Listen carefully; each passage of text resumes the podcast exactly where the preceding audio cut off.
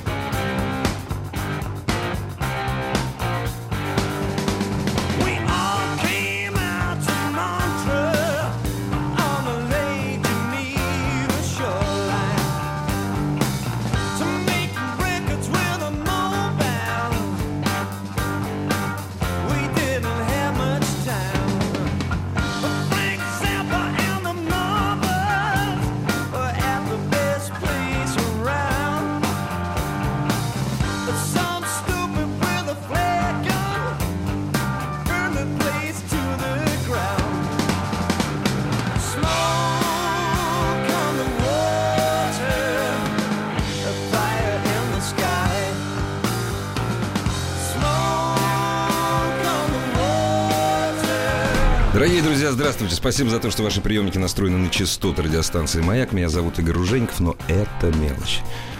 Для меня большая честь представить мистера Яна Геллана. Hello, hello. Огромное спасибо за то, что посетили нашу страну. Uh, as always, a great pleasure. Как всегда, мне очень приятно у вас быть, и я говорю это от всего сердца. Мистер Гиллан, когда вы почувствовали, вспомните, пожалуйста, что стали взрослым? Well, I think traveling abroad was the thing. I, you know, kids think they're grown up when they're 14 or 15, but I think uh, Я думаю, что все дети начинают себя чувствовать взрослыми, когда им 14-15 лет. Это происходит со всеми подростками.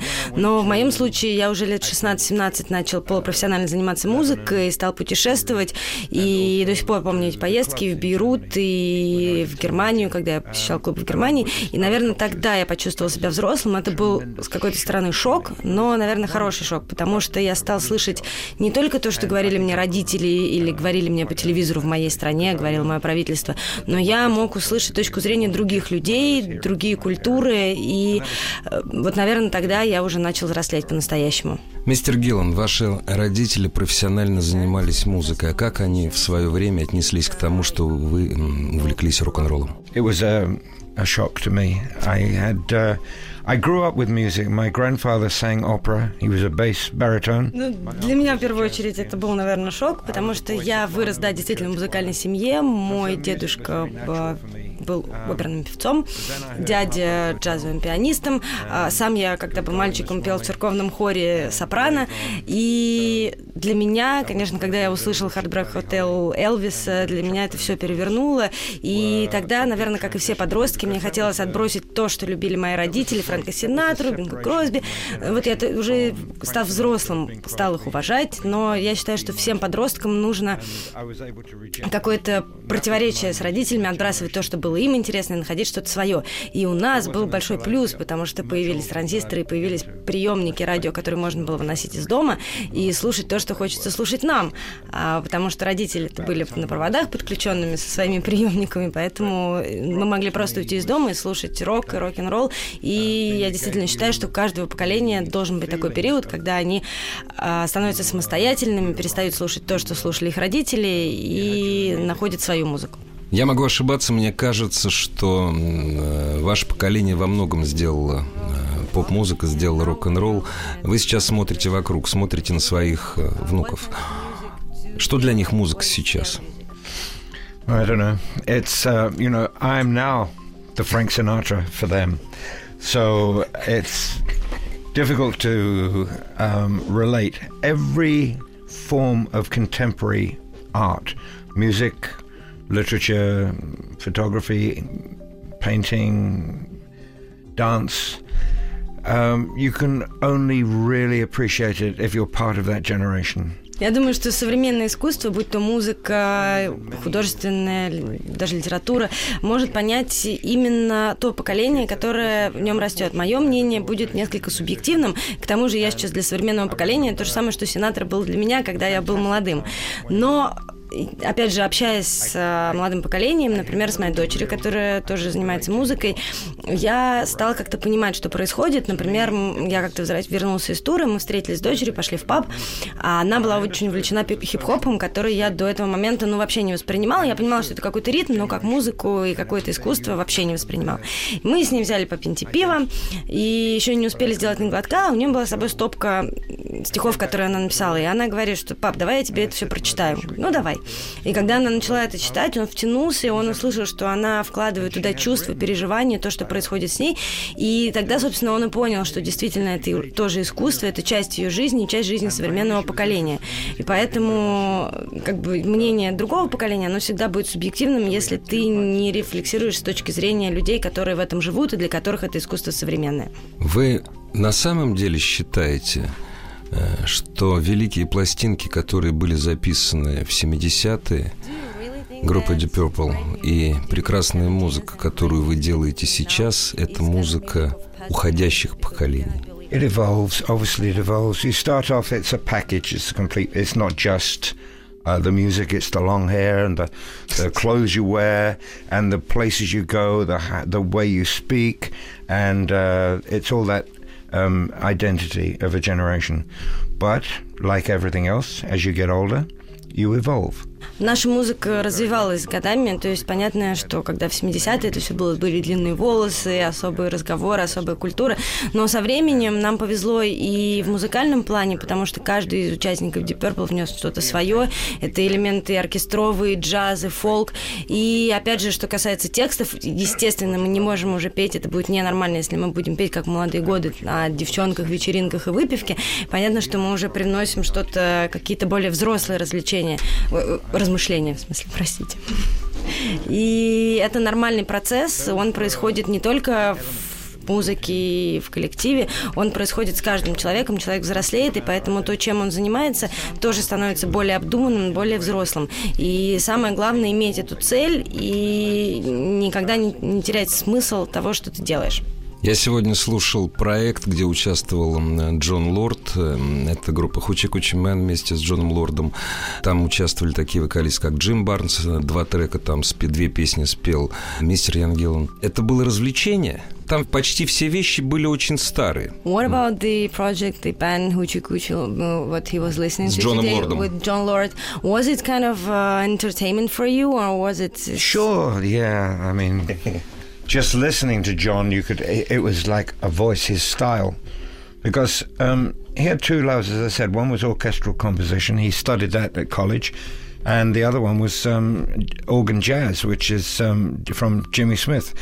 А, Да, действительно, это было отличное развлечение, и Джон все, что он делает, он привносит часть себя, часть характера, и более того, как бы мы помним, что к этому проекту привлекались и многие другие интересные музыканты, которые, каждый из которых привнес в это что-то свое, и а, то, что потом можно было использовать и в Deep Purple, и в принципе ради не только ради своего развлечения, но и ради пользы.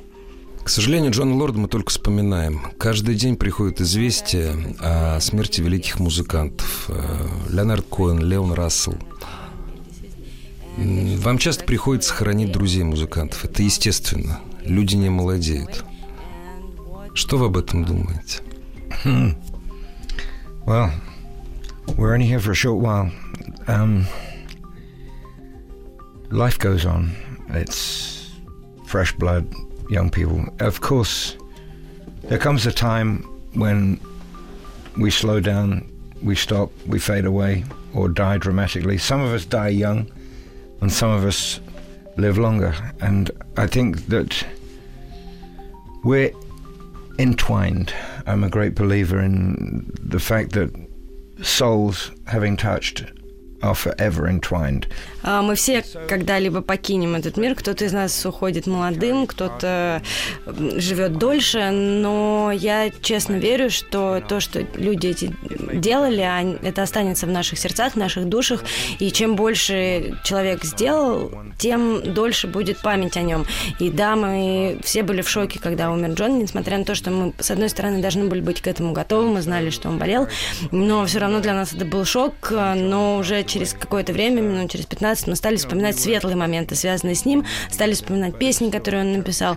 И это очень важно, когда уходят близкие люди, помнить именно светлые моменты. И э, вот я уверен, что, например, Джон, его будут очень-очень долго помнить из-за того, каким он был, из-за того, что он сделал. Очень маленький вопрос. Все-таки вот чья песня, кто сделал больше для... Это, этот вопрос я нес 30 лет. Кто сделал песню «Lazy»? Джон, мистер Блэкмор или мистер Гиллан? Мистер Блэкмор Мистер Блэкмор or or John? мистер Лорд? Oh, Who's responsible for this song? I do believe that this was something that happened in a jam session. Um, it's it's hard to describe, but the way Deep Purple worked from the the, the first time I met them in 16, 1969 until now. this is how we work. We all turn up at midday. We have coffee, tea. We talk about how's that dog? Is it still alive? How is your football team doing? How's the wife? Did you buy that new car? Whatever. And then we go into the room and we start playing for six hours. And we break at three o'clock for a cup of coffee or tea. And during that time, it's just one long jam session. А, Расскажем о принципе творчества группы Deep Purple. Они собираются э, вместе в студии, приходят где-то к полудню, э, вбивают по чашечке кофе или чая, кто что любит, обсуждают, э, у кого какая собака, как чувствует себя жена, что с детьми в школе, а потом на несколько часов э, устраивают джем-сейшн. В середине могут тоже прерваться на чашечку кофе, еще поболтать, и вот так вот продолжается где-то 10 дней. Поэтому очень сложно сказать, э, что кто в процессе написал, но вот конкретно в этой песне э, мистер Гиллан считает, что, наверное, все-таки риф придумал Ричи Блэкмор, потому что там все-таки все построено на, этом гитарном рифе. Но не уверен, потому что Джон явно добавил что-то в аранжировке. Но вот, наверное, можно сказать, что оригинальная тема, мелодия, риф, это придумал Ричи Блэкмор. Спасибо. Мы прервемся ненадолго, дорогие друзья, и продолжим разговор с мистером Яном Гиллом через полторы минуты. Игорь Ружейников и его собрание слов. Собрание слов с Игорем Ружейниковым.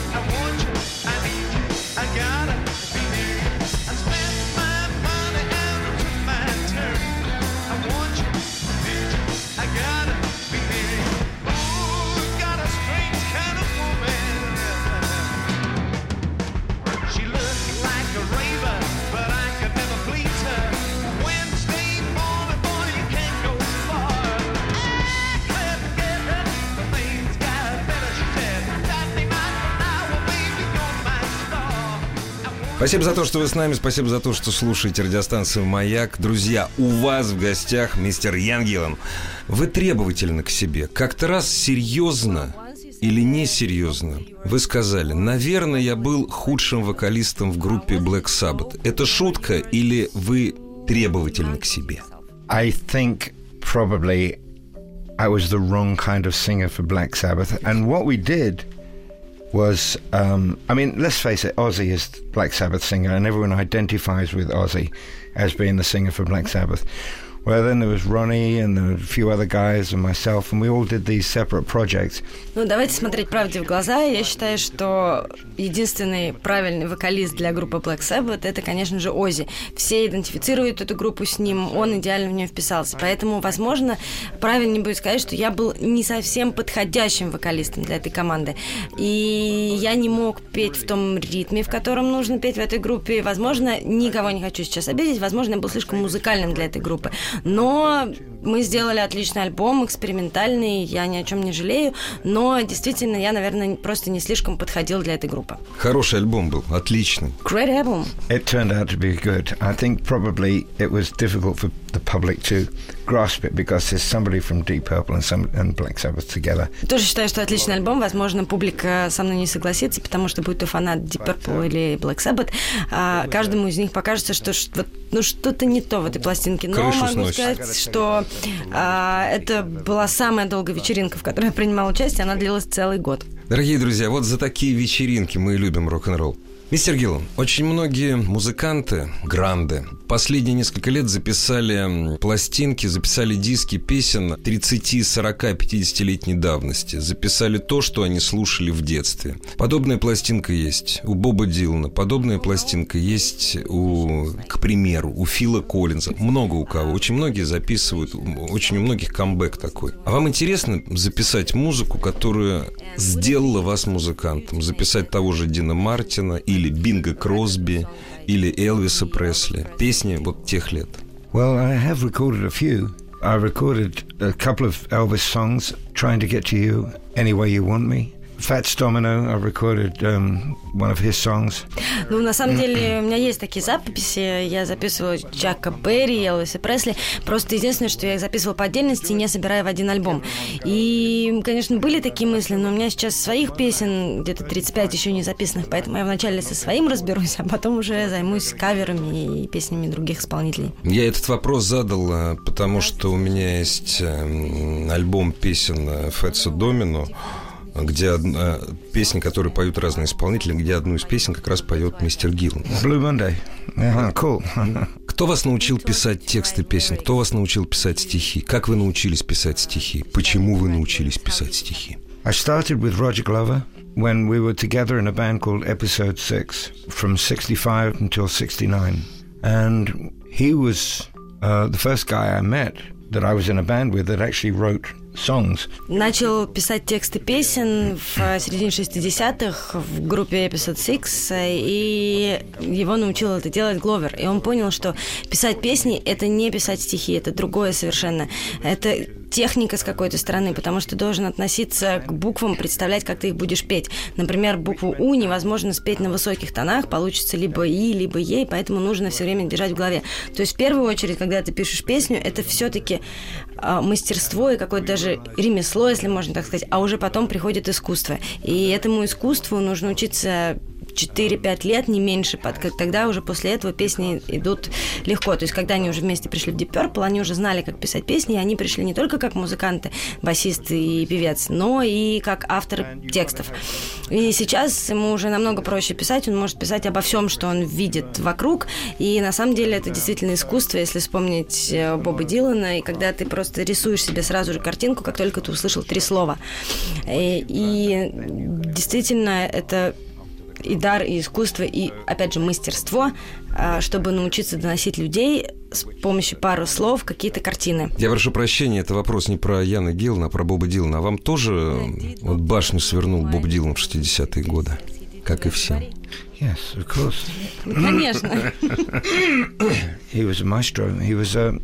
He brought humanity into lyrics. Up until then, we just had pop songs. Безусловно, конечно же, он в тот момент взорвал мозг всем, он привнес в музыку некоторую человечность. То есть до этого были поп-песни, где пели «Мальчик-девочка», «Моя машина», «Моя вечеринка». Все было достаточно поверхностным и пустым, а он принес смысл в песни. И в то время, помимо Боба Дилана, конечно же, были великие персонажи, которых мы знаем и помним до сих пор. Мелвис Пре- Пресли, Лил Ричард, позже это были Битлз и Роллинг Стоунс. Но в своей сфере Боб Дилан все-таки остается уникальным. И, может быть, он был не таким хорошим певцом, но вот автором песен он всегда был и остается удивительным и неповторимым. Друзья, вообще очень приятно, когда гигант говорит не о себе, а о своих коллегах. Это были вот гиганты такие, а про себя молчит. Это Ян Геллан. Прервемся ненадолго и продолжим.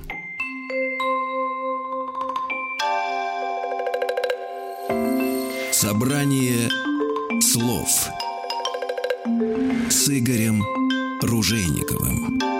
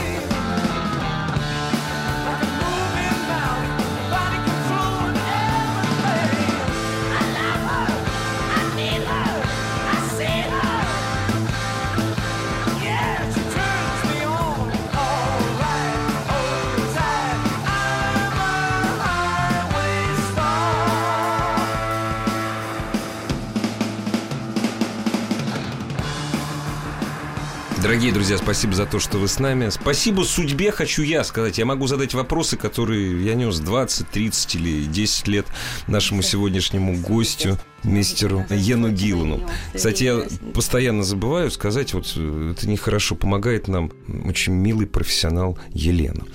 Спасибо.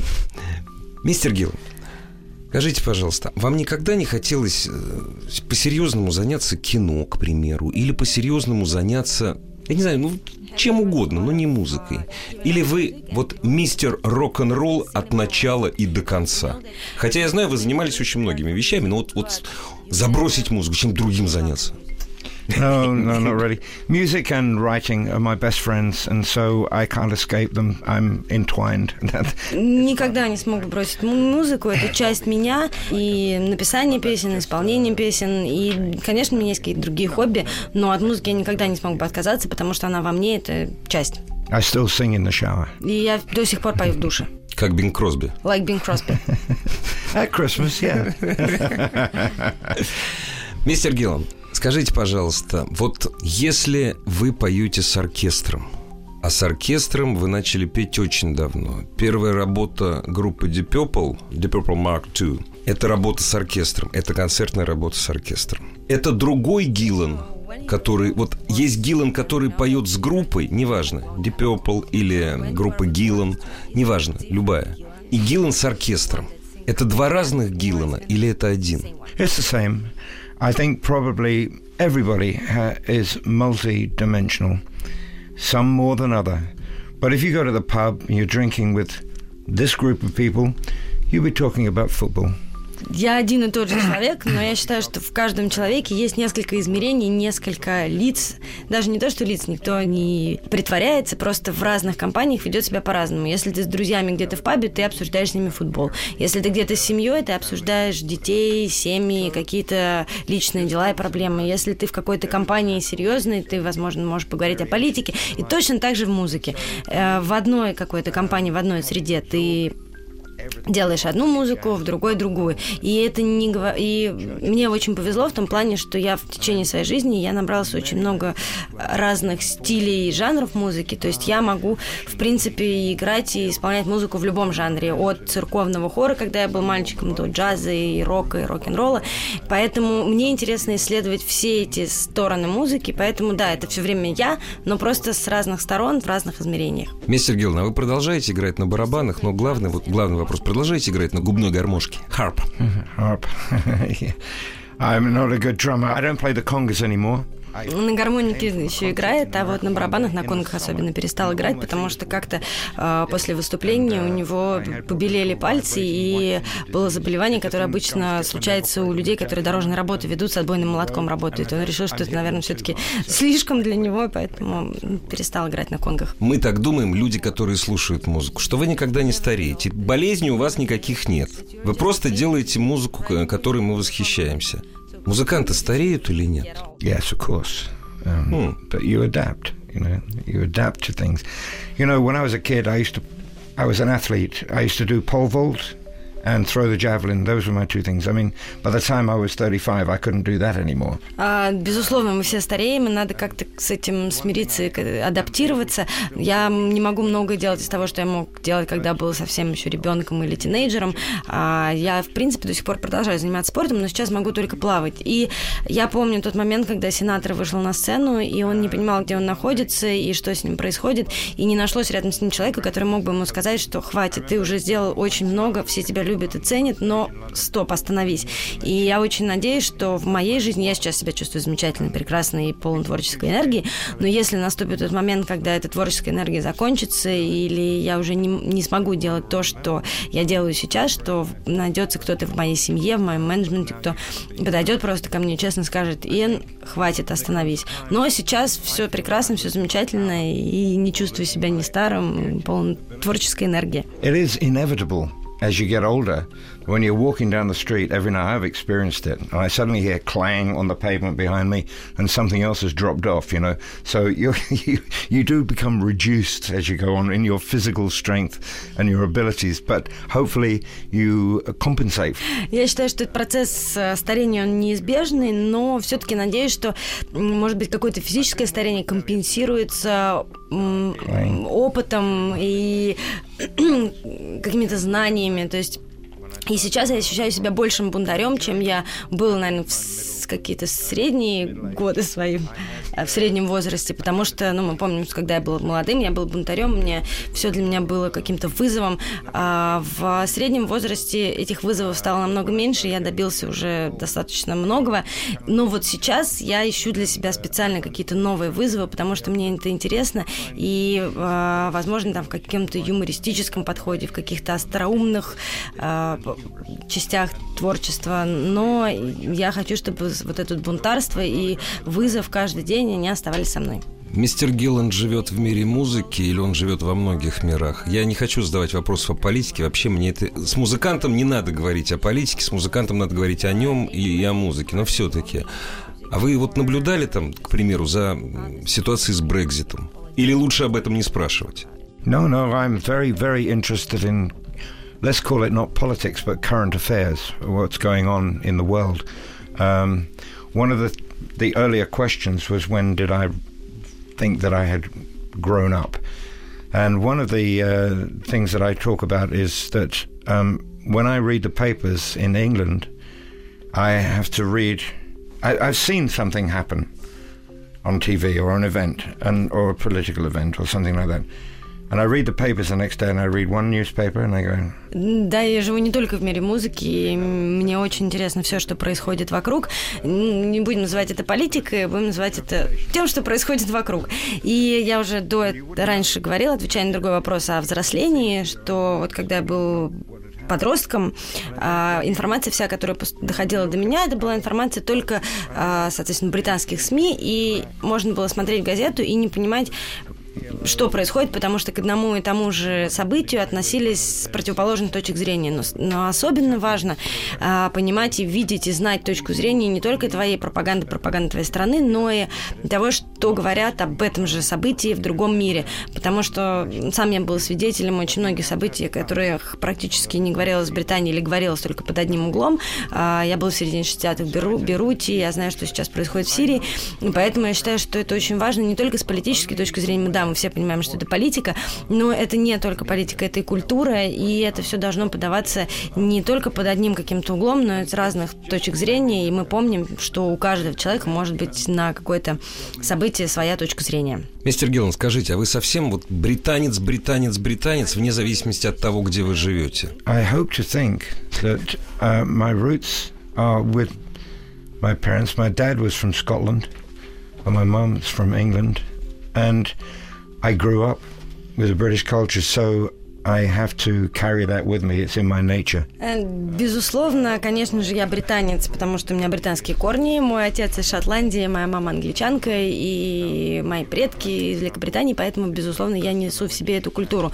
Но с годами я понял, что, насколько важно открывать себя культуру и других стран, и не только впитывать ее и доносить до других. Например, а, когда я был в Японии, в то время, когда мир еще был не особо открытым, и мало кто знал об этикете, а, я там научилась, во-первых, правильной чайной церемонии, что нельзя разворачивать чашку до конца, потому что это будет знаком отторжения того, что тебе преподносят. И, опять же, культура когда кланяются. То есть мы привыкли в Европе, что мы кланяемся только тем, кто выше нас по званию или какой-нибудь аристократии. Там же, если ты кланяешься человеку, это а, больше а, самодисциплина и ты это делаешь не потому, что ты чувствуешь себя хуже этого человека, а потому что, э, наоборот, ты наравне с ним, и это какое-то, это для тебя, ты, ты это делаешь для себя. И я понял, что в каждой культуре есть свои традиции, и Первое, что нам нужно учить, когда мы попадаем в другую страну, как правильно принять комплимент от человека и как продолжать с ним общаться так, чтобы его не обидеть и реально уважать другие культуры. Поэтому, конечно же, я в первую очередь британец, но с уважением отношусь к другим культурам, где бы я ни находился. Дорогие друзья, есть еще несколько минут для того, чтобы задать пару вопросов мистеру Йену Гиллану.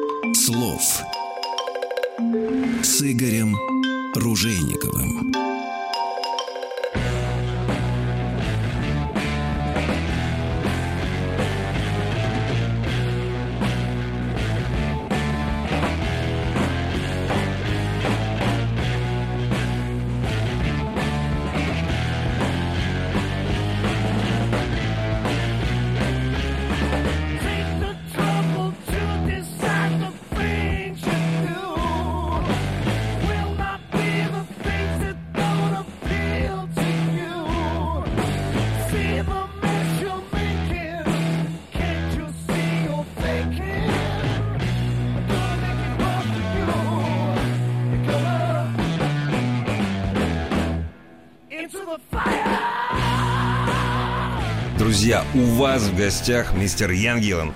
Мистер Гиллан, в детстве вы пели в церковном хоре. Когда вам было 25, вы спели э, главную партию опере Эндрю Ллойд Вебера и Тима Райса «Иисус Христос, суперзвезда, Джеймс Край, суперстар».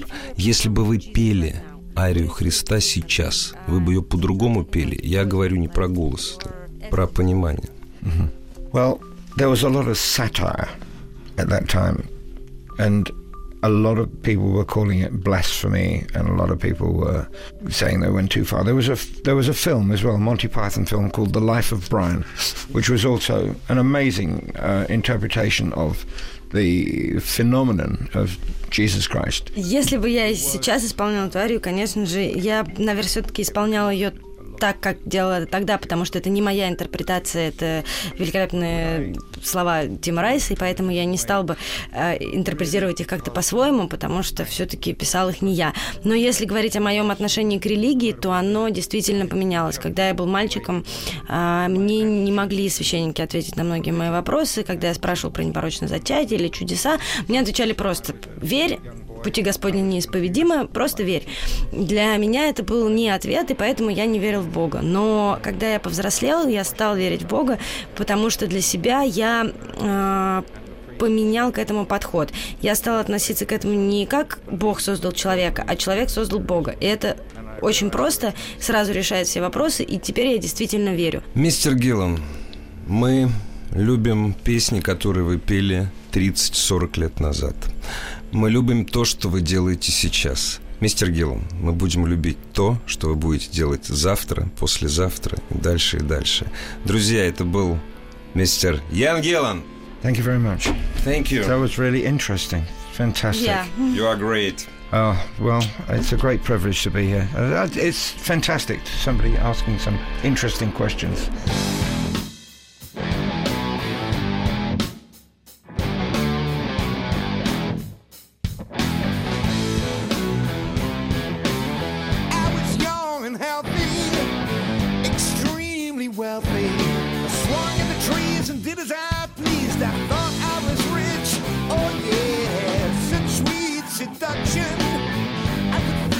Suction, creasing my palm and doing no harm, just making some deals. What a bitch!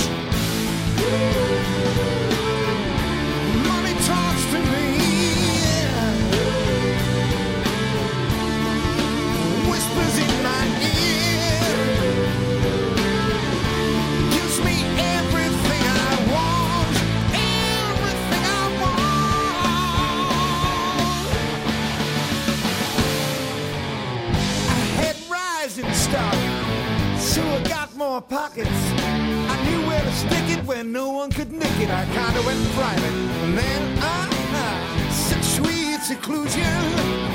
No more intrusion, too much food on my plate, but there's guards at the gate. Such joy, I could almost die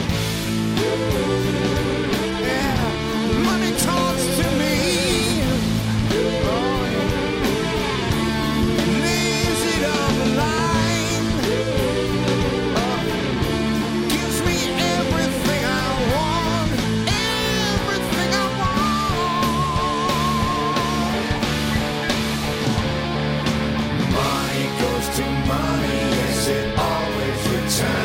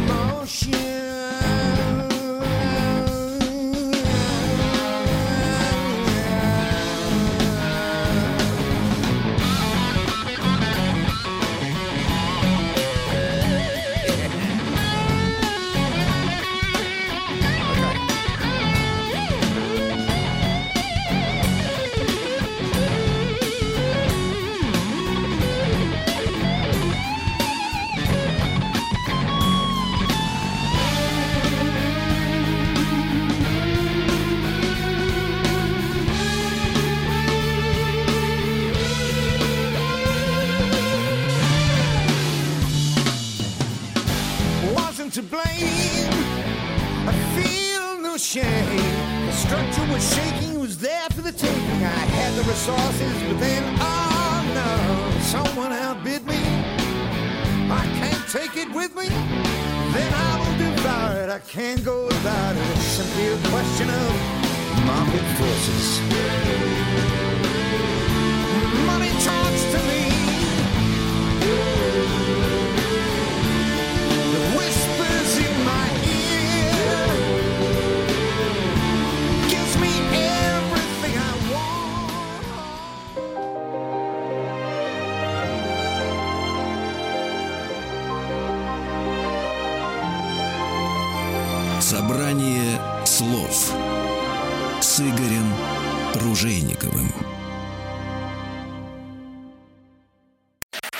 Еще больше подкастов на радиомаяк.ру.